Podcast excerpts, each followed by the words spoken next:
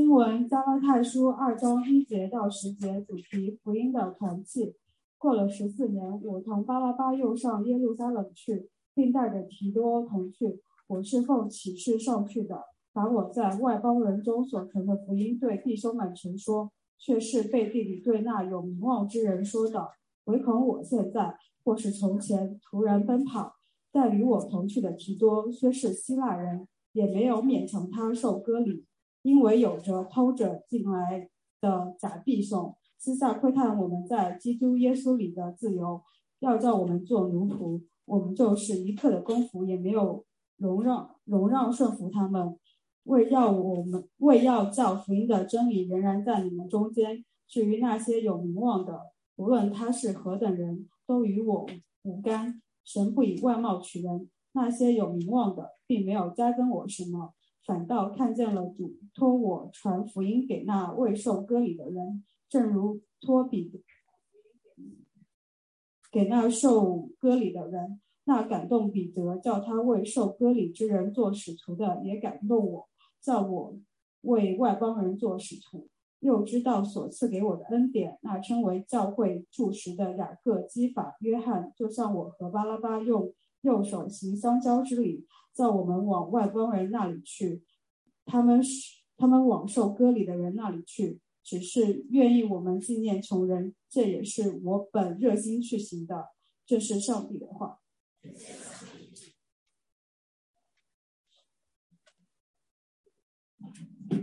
好，各位上海城市民教会的弟兄姐妹，尤其是因为疫情来不了现场，我来看了线上将近五十个人。呃，还有第一次来到现场的朋友们，大家早上好。今天又是我们的圣餐主日。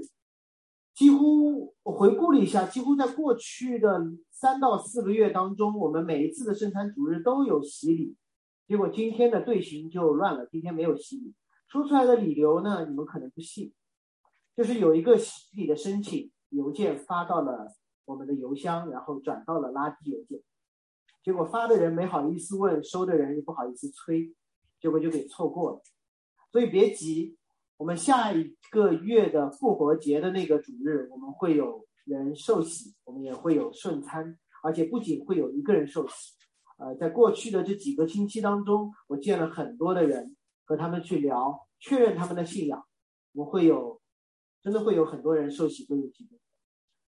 同时，如果你想说，我想更多的确认，我觉得我差不多了，或者我什么时候可以受洗，欢迎你来，或者发 email 给我们。我们不单单看 email，还看我们的垃圾邮箱。这样确保确保你关于信仰方面的问题可以得到解答。所以在过去几周当中，我见了不少预备受洗的人和没有受洗、没有信主的人。有一个弟兄，我愿意称他为弟兄，虽然他没有受洗，他真的悔改了。他告诉我，当他回老家的时候，告诉了他妈妈说：“妈，我信了耶稣。”结果他妈妈不是基督徒，那第一反应就说：“哦，你不能烧纸跪祖先了。第二，你不能吃血了。”我说阿姨可以的，你不是基督徒，但是你在村里面基督教教会的理解，你已经判断出来说你儿子要怎么做，不要怎么做。然后那个弟兄就直接问我，说拜祖先的问题我可以理解，上帝说了除了我以外你不可以拜别神。那基督徒到底能不能吃血？我马上就进入了一个基督徒十万个能不能，十万个行不行，十万个可不可以的这个环节。最容易的答案，我就告诉他不能吃嘛，或者我告诉他能吃嘛，对吧？这是最容易的答案。人都喜欢律法，能或不能。如果我告诉他不能，我告诉他能，那我怎么面对经文当中说不能随便吃？那如果我说不能吃呢？牛排必须吃全熟的，啊，加血汤就别点了。然后我还得告诉我女儿，最近你在换牙，所以如果你牙掉了，牙齿可以往肚子里咽。血不行，血要吐出来。哇，所以非基督徒一样也有能或不能的问题。我当时还见了一个非基督徒，鼓励他来教会能够信主。他来过一两次，然后他告诉我说：“我工作真的很忙，我无法确保我每个周日都来，所以要不暂时先不信。”于是我就告诉他说：“我遗憾的告诉你，如果你……”因为周日能来，所以能够信，然后可以得救的话，那你暂时先别信。基督徒到底要不要、能不能、行不行？这些问题背后到底是什么？这些问题的背后，其实隐藏着对我们对福音错误的理解，是我们总希望我们相信福音之后，再有一些能不能、行不行、要不要，让救恩变得更加的稳固，让上帝的拯救变得更加的完美。事实上，我们不需要增加任何的东西，一旦加上去，我们反而会把福音给毁了。为了让这个福音变得纯粹且清晰。保罗不仅对加拉太去传讲那个纯粹的福音，保罗还用福音的方式对待这间教会。今天我们要看的这段经文，是保罗用福保罗用福音的实践来给教会添麻烦。就像前两周我们所说的，福音肯定让我们被冒犯不舒服。同时在麻烦当中，保罗让教会因着福音而合一，而最后为了这个合一。保罗告诉每一个人，我们需要付代价。基督教信仰不是简单的十万个能不能，否则你关心的就是能不能了。而你因为关心这些能不能，你越来越远离福音。以基督、以福音为中心的信仰，一定会给律法主义者带来麻烦，因为律法回到福音，建立合一，为了合一而付出代价。真正的信仰是一条路，而不是一条一条的边界线。麻烦、合一和代价，这是保罗带着耶路撒冷教会在福音上走过的这一条路。那我们今天进入这段经文，先看福音带来了怎样的麻烦。加拉太书二章讲到了一个时间节点，就是过了十四年。我查了挺多注释书，都在讲说这十四年保罗是。在什么情况下，哪一次拜访了耶路撒冷教会？结果有一个新约学者说，新约使徒书信中，这是最著名也是最复杂的历史难题，就是我们不清楚保罗是哪一次去。在使徒行传当中，保罗一共去过四次耶路撒冷。第一次是他信主之初，只身前往耶路撒冷，在那里碰到了巴拿巴，被接待，带去见了使徒，和使徒们出入传道。大概率那一次的拜访是耶路加拉太书第一章当中见基法和雅各的那一次。那第二次的拜访是使徒行传十一章，保罗和巴拿巴从安提阿上到了耶路撒冷，那次只是区区几个字。第三次应该是最著名的一次，就是当有人开始教导外邦人若不按摩西的规律受规则受割礼，那么。就不能得救。于是保罗和巴拿巴和这样的观点产生了极大的争执。最后安提阿教会说：“你们索性上耶路撒冷去辩论吧。”于是他们上到了耶路撒冷和众长老辩论。被众长老接待之后，法利赛派的信徒开始反对他们，进而引发了耶路撒冷大会。而那次大会上的决议之一，就是不可在割礼的事上为难。归向神的外邦人。今天我们不会细说耶路撒冷大会，那我们会仔细看这四次保罗去耶路撒冷的故事。而最后一次是保罗在耶路撒冷被。那么问题来了：这十四年后耶路撒冷之行，到底这这四次的哪一次？应该不是第一次，因为第一次保罗不是带着巴拿巴上去，是见到巴拿巴的。应该也不是最后一次，因为最后一次保罗在那没干啥事就被抓了。那到底是第二次还是第三次，还是使徒行传当中没有记载的某一次？神学家比较了很多的细节，但无法还原一个确定的真相。那我今天告诉你说，这是第二次，而且很重要。为什么？加拉太书第二章当中那次是耶路撒冷教大会之前的那个拜访，两个原因。如果耶路撒冷，如果那是耶路撒冷大会的那次走访，或者说这十四年的这一次去耶路撒冷，是开了耶路撒冷大会，那么也就意味着加拉太书写于耶路撒冷大会之后，可以理解吗？如果这次是耶路撒冷大会的那次走访，那么加拉太书就写于耶路撒冷大会之后，那么保罗面对那些希望外邦人受割礼的犹太人。保罗就不用那么麻烦了，他就直接说：“你们知道耶路撒冷大会的决议吗？保罗就不会一二三三二一的去跟他们说，跟他们解释，带提多上去等等这些事都不需要了。保罗只要告诉他们说，你们耶路撒冷教会的主任牧师雅各已经说了，不要让外邦人受割礼。彼得也不用害怕从雅各那里来的人，因为耶路撒冷大会上，彼得和雅各都在，他们共同做出了这样的一个决议。其二。使徒行传十一章的那次走访，虽然笔墨很少，路加写了很少，但那次他说了是保罗、巴拿巴和长老面对面的一次私下的见面，而耶路撒冷大会是一个公开的辩论，所以允许我大胆的判断，加拉太书写于耶路撒冷教会大会之前，而不是之后。那为什么这个问题如此重要？有一个原因我会留到最后。主要的原因是为了让我们知道，在耶路撒冷大会之前，外邦人遵守摩西的律法这件事是一件默认的事。外邦人不守摩西律法这件事是几乎难以被接受的，就好像许多教会有很多约定俗成的传统，在那个弟兄所在、他妈妈所在的那个村庄里面。教会里面默认，你成了基督徒，你就不能拜祖先；你成了基督徒，你就不能吃血；你成了基督徒，你就不能喝酒；你成了基督徒，在座的姐妹们，你们都要蒙头。你听过吗？你听过吗？那有一些教会姐妹来教会要蒙头，不是戴一个帽子的意思啊，是真的把头蒙起来。等一下的圣餐，有一些教会就会告诉你说啊，圣餐就是用来纪念的。就是当你听说耶稣的灵在的时候，你会觉得很吃惊。当有些人来到我们教会的时候，说：“哇，你们教会居然还用贝斯，还用鼓，好吃惊！因为我从来只听过管风琴。”我说：“你从哪个教会来的？肯定不是国内的吧？”包括正餐用什么饼，用什么酒，我们都有一套约定俗成的、不去讨论的东西。但是似乎这一些的标准，照道理不应该那么的重要，但是在我们心中却被拔得很高。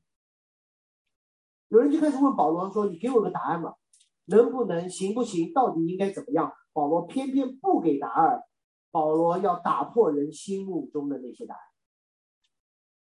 这是保罗回答问题的方式。保罗从来不直接回答一个问题。保罗说：“你为什么要问？”保罗要打破我们心中的那些前设。他同巴拿巴一起上了耶路撒冷。哇，这件事情似乎让耶路撒冷教会很开心。因为你和我们一样，保罗，你是根正苗红的犹太人，你知道摩西律法，你受了割礼，而且你带了一个从耶路撒冷教会离开了的巴拿巴，多好！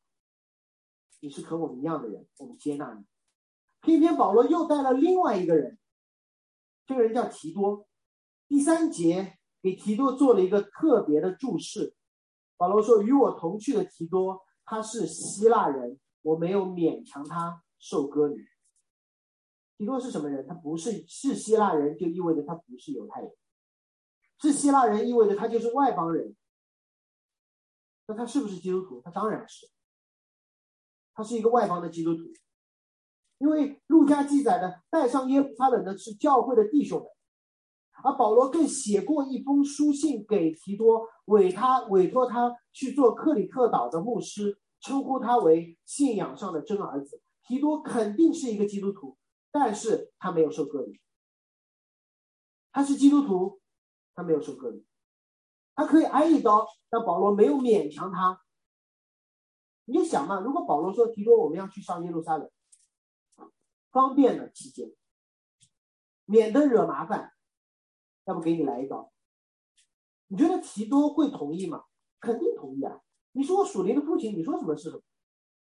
提摩太就没有拒绝。但是保罗没有为了让耶路撒冷之行变得更加容易，而给提多行割礼。他没有忘记，他特地的，他特地的不让提多行割礼，他特地的把提多带到了耶路撒冷。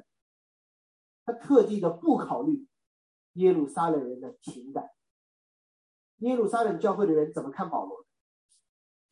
这已经是第二次接待保罗了，已经是保罗的十四年之后了。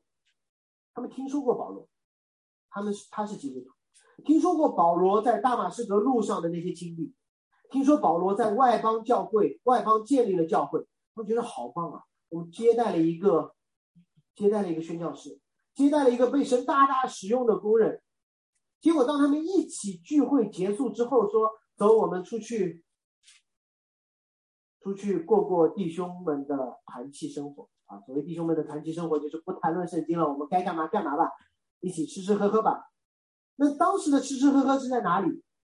前两次说过了，他们的公共生活就是罗马的浴室，那罗马的公共浴室。”就像今天聚会以后，我们相聊甚欢，看到一个宣教士被神大大的使用，他的弟兄也被带来了，然后说走，楼下去吃顿好的，随便点，你想吃什么就吃什么，我买单。结果那个弟兄呢，点了一个三分熟的牛排，一切开全是血，瞬间愉快的气氛全没了。因为我好像觉得说基督徒就不该吃血啊。保罗你怎么教的？保罗说我特地讲的。所以他们在罗马浴室的时候，什么都好，谈论上帝在我们身边，通过我们做的大事。结果衣服一脱，发现提多你少挨一刀。在耶路撒冷，当犹太信徒意识到保罗带来的是一个没有受过割礼的外邦人，他们马上就进入了犹太人的思维模式。他们会想说，这个人没有受过割礼，那么摩西其他的律法他守不守？多半不会守。如果摩西律法他没有手，他吃的东西就是不洁净的，他手抓的那些肉就是猪肉，惨了惨了！我刚刚跟他握了一下手，这个手到日落之前就啊立位记。哎，那个弟兄还跟他行了亲嘴之礼，我要不要告诉那个弟兄，你守了这么多年，吃了那么多年洁净动物的嘴，刚刚吻了一个吃猪肉的嘴。你的嘴也不洁净了。到今天晚上，他们开始会怪彼得。彼得，你来之前没有提醒保罗吗？带犹太信徒上来，因为这里都是犹太信徒。他，跟保罗，你怎么不跟雅各说一下？你怎么带这个人来？你说今天晚上谁家会愿意接待他？让一个不洁净的人睡在我那圣洁洁净的床上？赶紧把他隔离起来，现在要强制打疫苗，强制性隔离，按住，割了，隔离起来，十四加七，旧约有的十四天，你就洁净了。你知道吗？在律法主义者眼中，一个没有守律法就得救，或者没有你这样守，没有像你这样守律法却得救的弟兄，在他眼里不是弟兄，那个叫毒王。你走到哪里就让我觉得很被冒，你碰我我就不洁净，你来我家我家就不洁净，你跟我亲嘴我嘴就不能洁一个把他带来的宣教士，成了麻烦的制造者。这是律法主义可怕之处，他可以把一切的亲密关系变成敌我关系。结果保罗呢还不依不饶的解释，他说我是奉启示上去的，不是我想来，也不是彼得邀请我的，是神让我来的。我故意来的，这也符合《使徒行传》十一章当中的记载，是有先知下到安提阿，才有了保罗和巴拿巴的耶路撒冷之行。保罗似乎在回答一些人的猜忌：哎，保罗为什么来？是不是因为他根不正苗不红？是不是他需要受耶路撒冷的管辖？是不是他要来这里的大使徒这里得到一个按手，才能够使他外邦宣教士的身份变得合法？保罗说不是。我是被神直接启示来到耶路撒冷，没有人邀请我，也不是我计划之中。上周已经说了，耶路撒冷对于保罗来说不是他的属灵圣地，是一个很尴尬的地方，因为耶路撒冷有他曾经逼迫过的人，有质疑他身份的人，有反对他神学的人，但是他还去了，带着麻烦去了，如同福音进入我们的生活一样。而去了之后呢？他把自己在外邦人中传福音的事情对弟兄们陈说，那个词用的很妙，陈说。他没有去和彼得、雅各商量，也不是汇报，而是告诉他们说，外邦教会不是耶路撒冷教会的下线，外邦教会不是和耶路撒冷教会分庭抗礼，不需要你的确认，不需要你的管理，外邦教会和耶路撒冷教会建立了神的教会。今天中国教会、美国教会、法国教会、乌克兰教会、俄罗斯教会、犹太人教会，组成了上帝的教会，这叫成说。所以我现在告诉你，不是征求你的同意，是我要告诉你，这些不一样的教会组成了神眼中的教会。保罗说的方式也很特别，他没有公开的讲，没有贴大字报，而是在背地里和有名望之人说。他可能召集了当时的使徒长老，告诉他们说：这几年我在外邦传了福音，见证了有外邦人信主，给他们施洗，就是没让他们受割礼，没有让他遵守摩西的那些饮食的规条。你看提多弟兄，他就是明证，他没有受割礼，却不妨碍他的得救。这时候问题来了，为什么保罗私下对那些有名望的人说？为什么私下对你们不会？他为什么不直接到了圣殿门口说：“我来，我听好了，五个唯独，唯独信心，唯独基督，唯独恩典，唯独圣经，唯独归荣耀的神。”所以你们信错了。他为什么？因为当时耶路撒冷有两种人，一种遵守摩西律法，专注福音；另外一种遵守摩西律法，专注律法。耶路撒冷教会的人，所有人都遵守摩西的律法，但他们表现出来一样的，都受割礼，都吃洁净的东西，都一条一条的按照摩西律法对照自己的生活。律法不是错，摩西反呃保罗反对的不是律法，反对的是律法主义。保罗反对的是说，你可以尊重律法，但是你专注的是什么？专注的是福音还是律法？所以，当一个外邦人接受了福音，没有遵守摩西的那些礼仪条款的时候，你觉得谁更容易接纳这些人？是遵守律法、专注福音的，还是遵守律法、专注律法？我甚至在脑补，如果保罗带着提多在耶路撒冷圣殿门口贴上大字报，像马丁路德一样，然后说了一讲了一篇五个唯独的讲道，多半就直接被石头打死，多半就直接被石头打死。所以保罗是有耶稣那里而来的智慧，他的目的不是为了用神学碾压那些律法主义者，他的目的是让外邦人和犹太人、外邦信徒和犹太信徒因福音和好，而这和好，上周讲到也说了是有过程，很少是有过程，就像耶稣所赐给我们的大使命那样是有过程，是通过一部分人接纳，然后去影响更多的人。所以保罗没有直接空降，说我通通让你们听我的。保罗说：“我先让一部分人理解我，在你们中间的，好让更多的人来理解我。”而且保罗也避免把自己和那些使徒的见面变成一场公开的高层见面。他不需要。如果保罗所传的福音是一个和我们的行为、种族、能力、社会地位、学历无关，唯独依靠。恩典的福音，那么他就完全不需要，也不必通过那些有名望的人来加持保罗使徒的身份，而显得基督妇女的身份不完整。让我们谈论我们自己的学历的时候，如果你本科毕业，你就不会告诉别人说我还读过高中；如果你有个硕士学位，你就不会反反复复的提及自己本科读的怎样；如果你有博士学位，你就不会告诉别人说，哎，我是某个重点小学毕业。对吧不需要了，因为当你有一个最主要的身份的时候，其他的身份我们还可以有，但不会给这个最主要的身份锦上添花。所以保罗不需要靠那些有名望的人公开的与他见面来加持他与神的身份。有一次，我们的神学院有一个公开的讲座。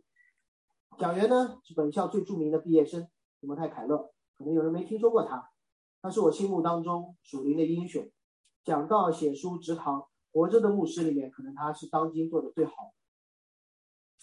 所以，对吧？大咖要来了，大佬要来了，猜猜学校什么反应？别以为神学院大家都很熟，大礼堂从来没有这么满过，从来没有，开学典礼也没有，毕业典礼也没有。我就好奇了，一共两百多个在校学生，为啥塞满了四百多人的大礼堂？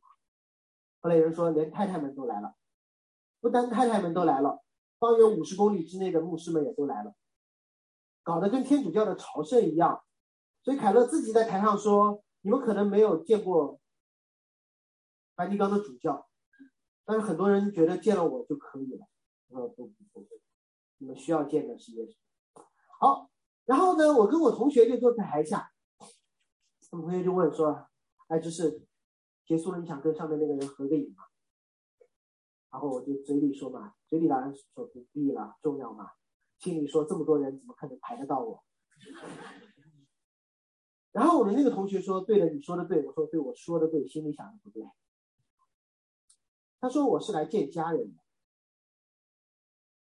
所以没有一次家庭聚会你会和你的哥做一个自拍，然后发 Instagram，就是美国的朋友圈。”我说：“对，你想说什么？”他说：“如果我确定台上那个人和耶稣是有关系的，我确定我和耶稣是有关系的。”我们和耶稣的关系越确定，那么我们彼此之间的兄弟的关系就越确定。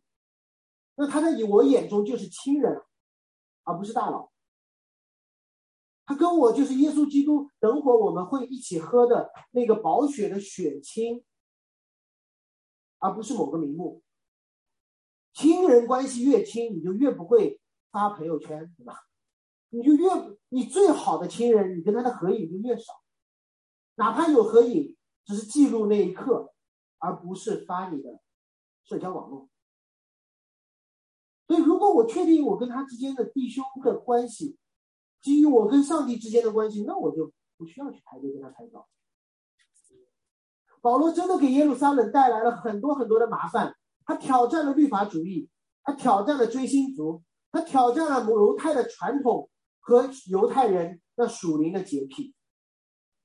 而这些，无论是摩西律法带来的安全感，是和有名望人之间的关系带来了属灵的优越感，还是那些教会的传统或属灵的洁癖把人抬到了高人一等的位置，都被保罗的这一次行程啊大大的冒犯。你就想嘛，如果有的人觉得说，哇，我遵守了摩西的律法，让我觉得在教会我的救恩好安全，结果保罗说，其实不需要。有人觉得说我犹太人的身份好高贵，保罗说不需要。有人说，我觉得我和那些大佬有关系，我我见过彼得，我跟雅各聊过天，我和约翰握过手，保罗说根本不需要。好，我天天睡我洁净的床，吃洁净的食物，保罗说不需要。所以你觉得他们恨不恨保罗？我恨死保罗。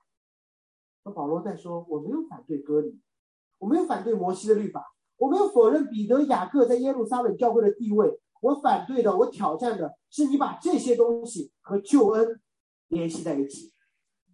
而这些东西一旦成了教会关注的对象，那么第四节的事情就会发生，就是有些偷摸进来的假弟兄要剥夺基督徒的自由，让他们成为奴隶，让他们成为律法的奴隶。”这里提到了基督徒的自由和奴隶。什么是基督徒的自由？基督徒的自由不是随心所欲，不是不受限制做任何的事情。基督徒的自由是随时随地的做基督徒，是不管你在哪一个处境下，你都可以相信主耶稣基督的救恩，好好的做那个处境下的你。而不是做另外遵守另外一个处境下的律法，不是外邦，是外邦人终于有自由，不遵守犹太基督徒要遵守的一些律法。我举个例子，你们可以理解，在冬奥会当中，更高、更快、更强嘛，是不是做你所有想做的事？不是，是把一个运动员的极致发挥出来，让你看到人可以自由的。人不能自由的摆脱万有引力，但是人可以自由的发挥一个人的体质。比如谷爱凌在大跳台当中做了什么？向左旋转一千六百二十度，对吧？他把一个跳台运动员的自由发挥到了极致。那是一个规定的动作，他做出来了，他自由的做出了这个动作。那我问你，如果一个滑冰运动员说我要在冰上也做向左偏转六百一千六百二十度，可以吗？不可以，那个不叫自由，那个叫自杀，那个叫自杀。所以你理解外邦信徒和犹太信徒，犹太人希望他们做什么？就是一个跳台选手要一个溜冰选手说你做跟我一样的事情，不是，是你在每一个自己的领域做应该做的事情，这叫自由。基督徒的自由不是在所有的场合遵守同一套律法，是在所有的场合都相信耶稣基督并他定十字架。既然犹太信徒按照没有罪的方式做最好的犹太人，外邦信徒按照没有罪的方式做最好的外邦人。所以保罗给耶路撒冷教会带来的麻烦，而这麻烦暴露了耶路撒冷教会中的律法主义者，而保罗没有容忍顺服他们。第五节最后保罗说：“为要叫福音的真理仍存在你们中。”保罗说：“我带来麻烦，不是单单让你觉得麻烦，是让你知道什么是福音。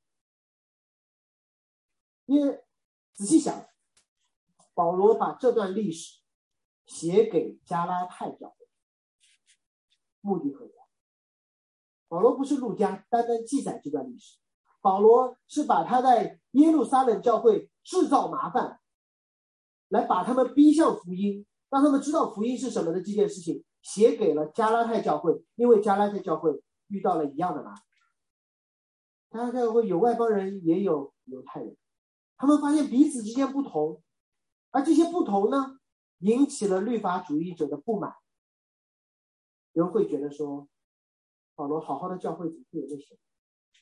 好好的教会为什么有不受割礼的？好好的教会为什么会有吃血的人？好好的教会为什么会有吃猪肉的人？好好的教会为什么会有染头发的人？好的教会为什么会有纹身的人？好的教会为什么会有喜欢摇滚乐的人？好的教会为什么会有加班的人？”好的教会为什么会有负债累累的人？好好的教会为什么会有同性性倾向的人？好好的教会为什么会有等等等等？你会在这条清单上面加上越来越多的东西，于是他们就彼此隔绝，彼此分开。因为当我们看自己彼此的不同的时候，我们就开始慢慢的越走越远。保罗说的是什么？保罗在罗马书里面说。什么能使我们与神的爱隔绝呢？然后他列了一个大清单，为了说明什么？什么都不能。但是这些什么都不能的东西，让教会里的弟兄姐妹无法彼此相爱。好像我们在说，对，死亡无法隔绝我们，但是饮食习惯可以；死亡无法隔绝我们，但是音乐的喜好可以；死亡无法隔绝我们。但是我不知道你们会加上各种各样的其他的东西，就是你觉得看到某个人的时候，你会觉得说教会里怎么会有这样的那件事情隔绝了你，那件事情看上去比死亡更大。保罗说，唯独保罗说死亡不可隔绝，不是说唯独死亡不可隔绝，那样你就轻开了复活的大门。复活不仅仅战胜死亡。复活在告诉你，神战胜了一切使人彼此隔绝的东西，不是靠我们自己的努力去打破那个墙，是相信那位打破那个墙的那位神。让福音的力量让本不相同的教会合一。让我们看保罗与那些有名望的使徒们聊完之后发生了什么事。这是今天要讲的第二点：麻烦之后的合一。不要怕麻烦。教会里面，按照上帝的应许，一定会出现麻烦。麻烦是上帝赐给教会的礼物。当麻烦来的时候，我们永远无法留在原地，要么撕，要么和，不在原地。如果一个教会都是受割礼的人，律法主义者和福音主义者无法分别出来的，都一样的。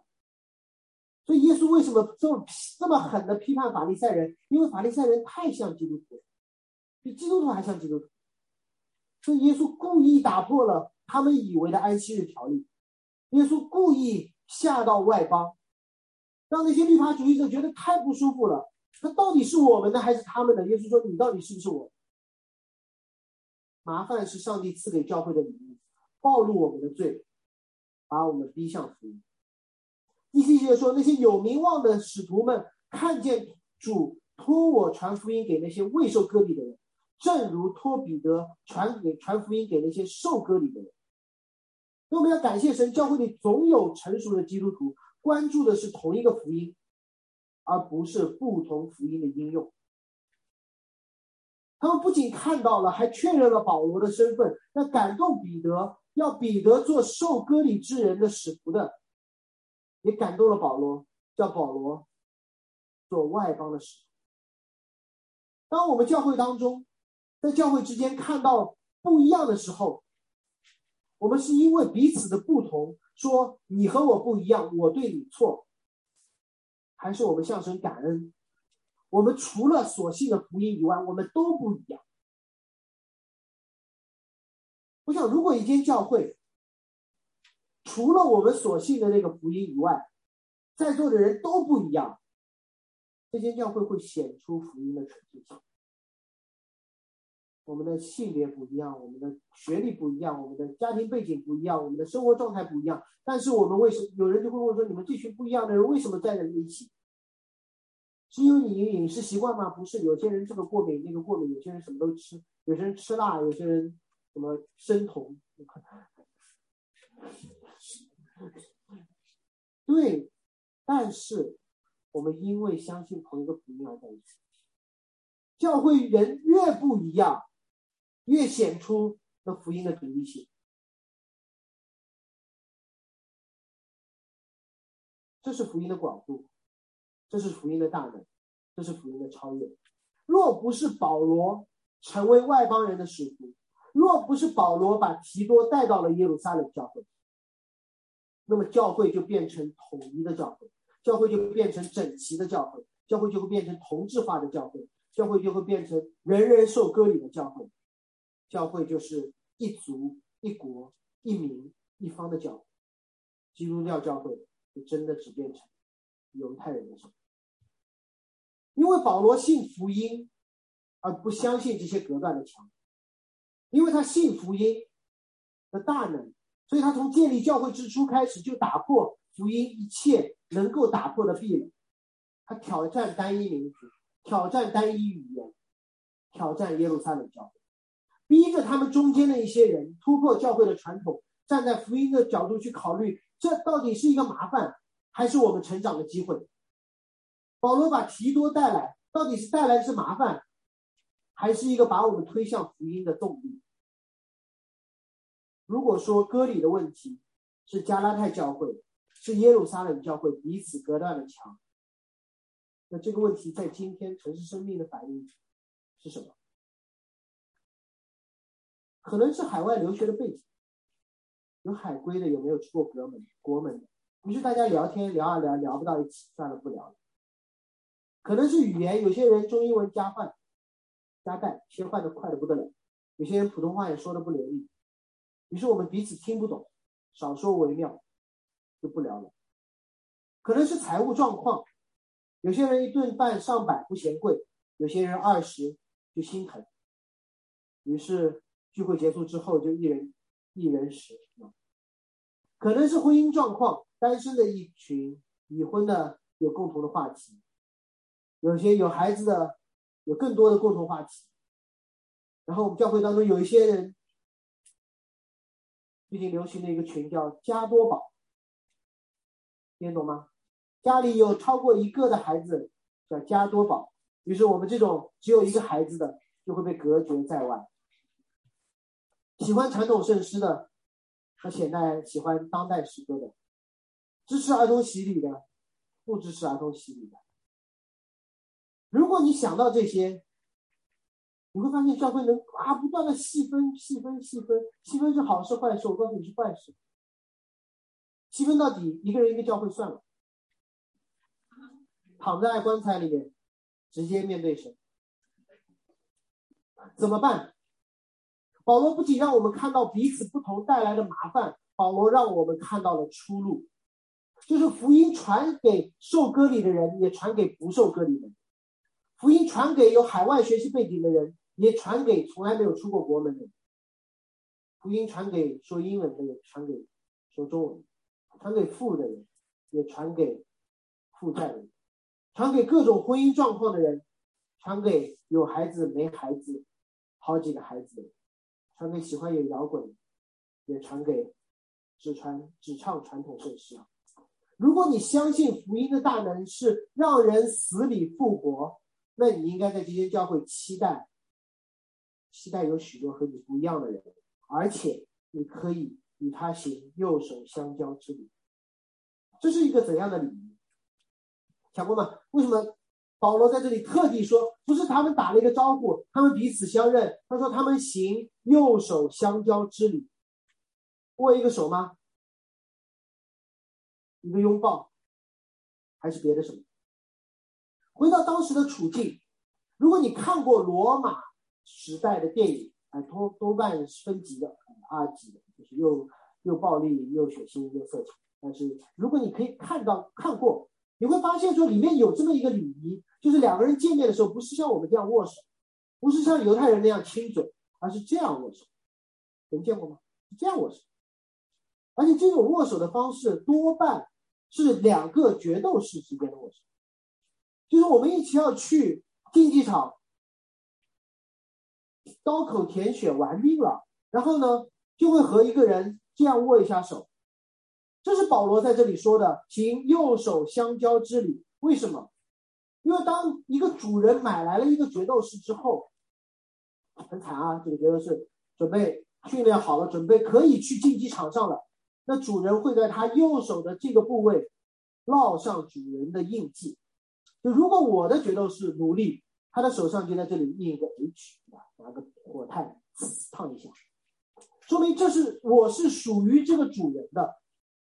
而当两个决斗士都属于共同的一个主人，他们要去竞技场打仗的时候，他们会互相握一下对方这个主人的印记，说明我们同属于一个主人，我们同受这个主人的印记。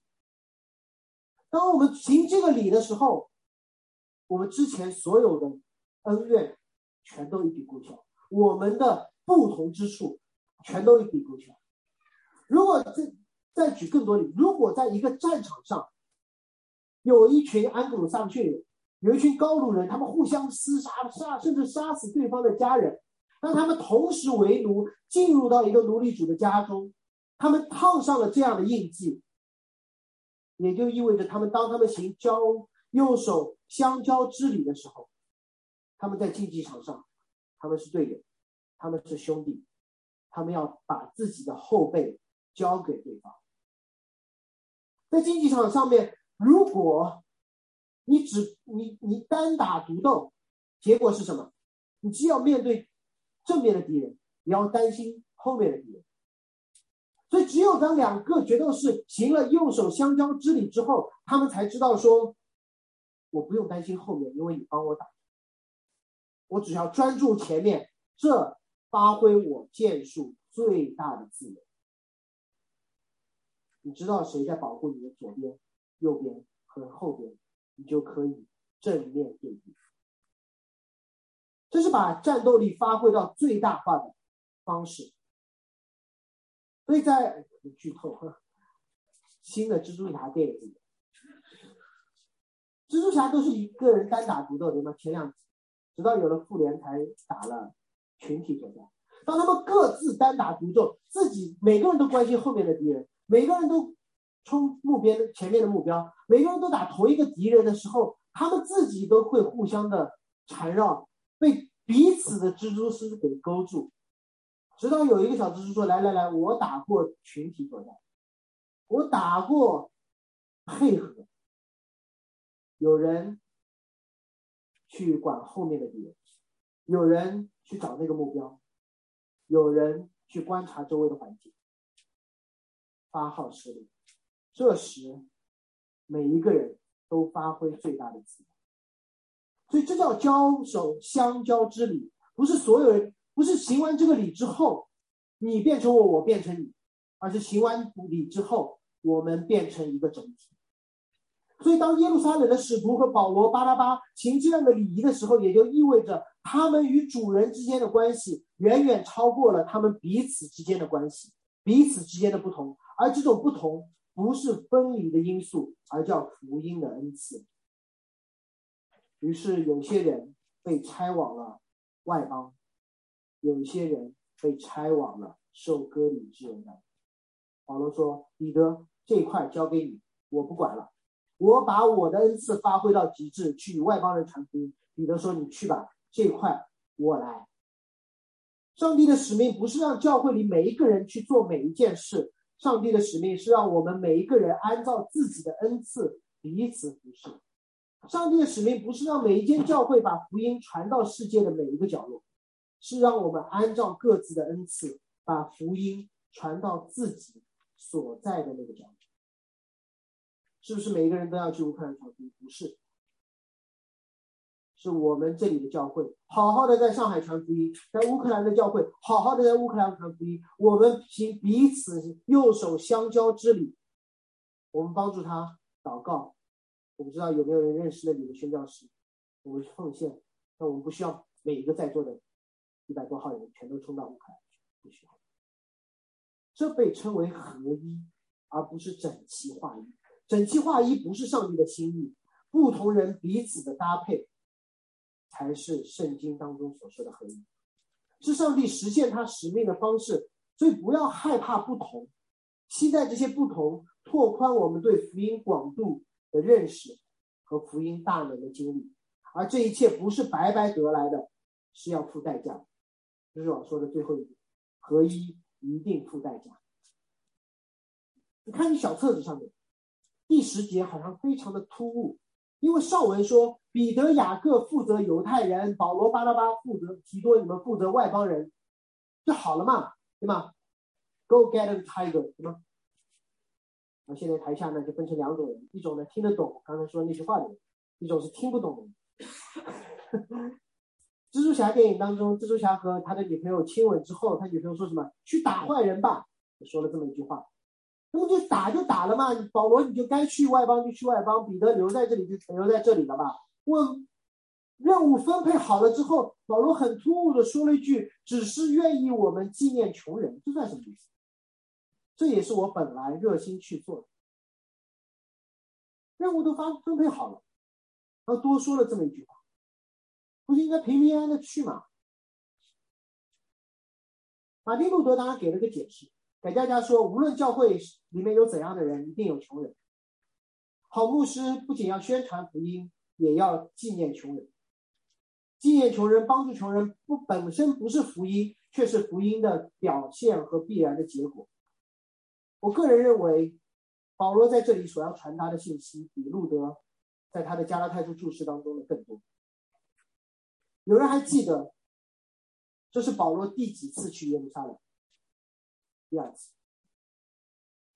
陆家在第二次的耶路撒冷之行当中所写的、所花的笔墨不多，但我为大家读《使徒行传》十一章当中的这段记载。陆家记载说，当那些日子，就是保罗和巴拿巴在安提阿牧养教会的日子，有几位先知从耶路撒冷下到安提阿，内中有一位名叫雅加布的站起来，指着圣灵说什么？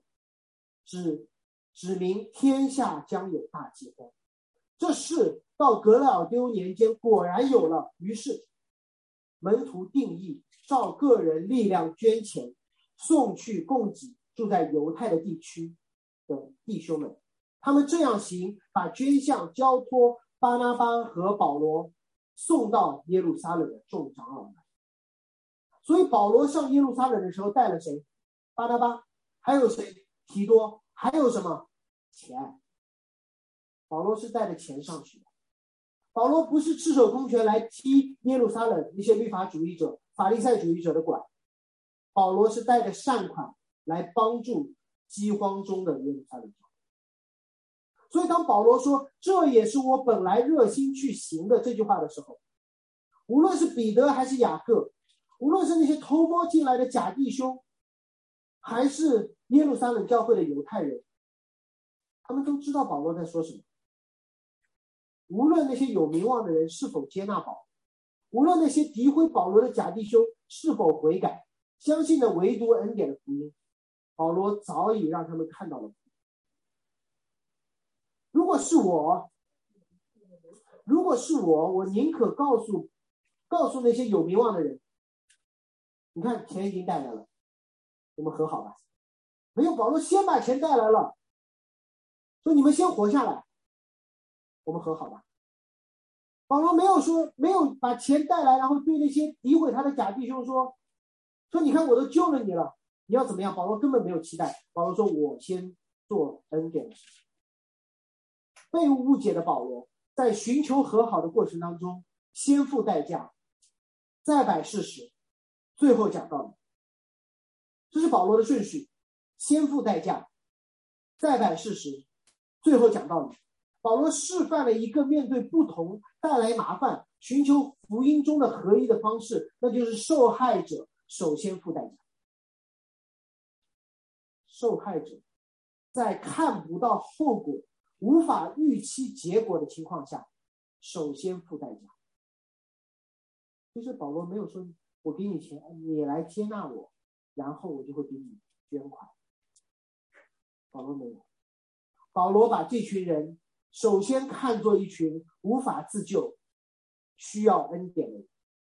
保罗说：“我先。”这不是保罗的创新，保罗只是去效法那位救他的主而已。耶稣是什么时候开始付代价的？是我们跟随他的时候吗？不是，是他被卖的时候。耶稣是什么时候给门徒吃喝，给他们洗脚的？是门徒，门徒说：“我一定要跟随你到底，我会守你的大使命吗？”不是，大使命都没有颁给他们，耶稣就给他们吃，给他们喝。为他们洗脚，甚至那十二个人当中有一个准备好要卖耶稣的，耶稣还是给他恩典。耶稣跟犹大犹大一起吃喝，耶稣替犹大洗脚。恩典就是给不配之人的好处，不是给道德高尚者的奖励，也不是给你将会做的那些好事的预付款，不是。耶稣给了犹大恩典。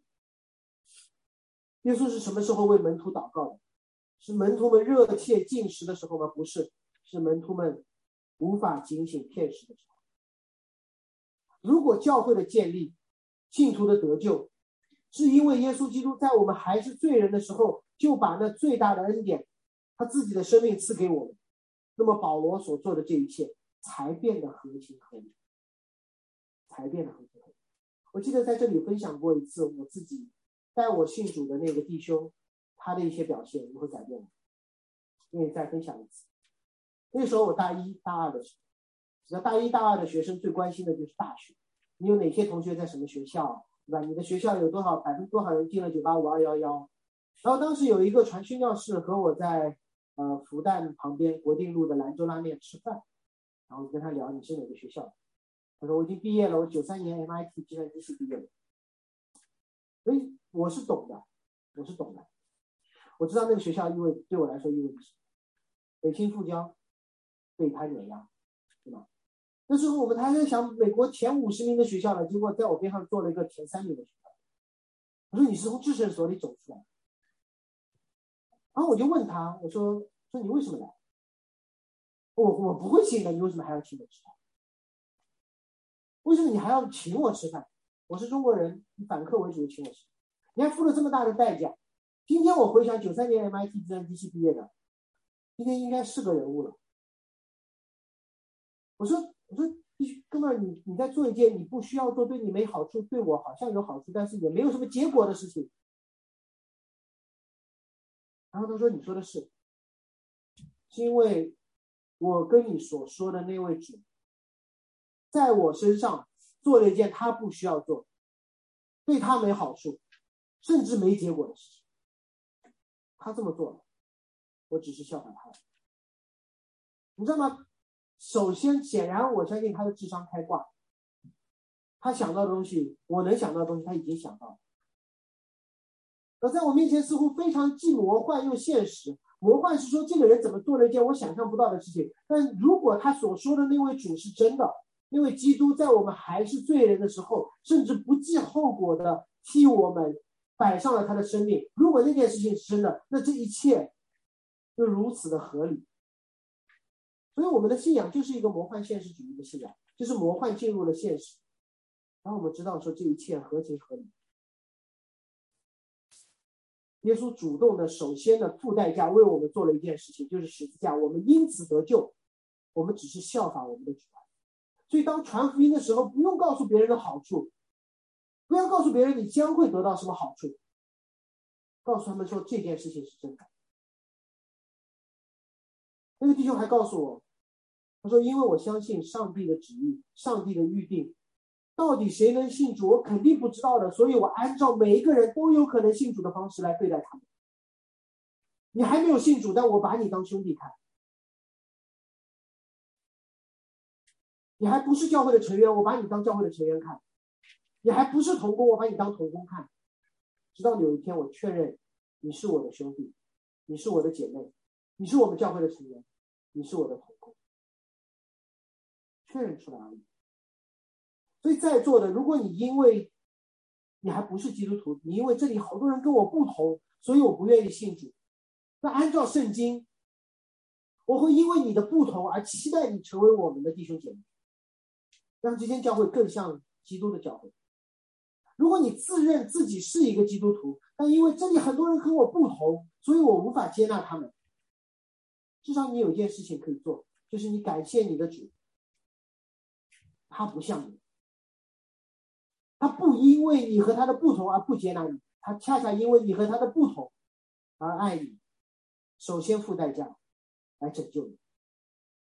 如果你自认为自己是一个不断变得成熟的基督徒，那我会鼓励你付代价去向那些你觉得这些人怎么会来教会的人去传福音，去和那些和你特别不一样的人去彼此问安。去付代价。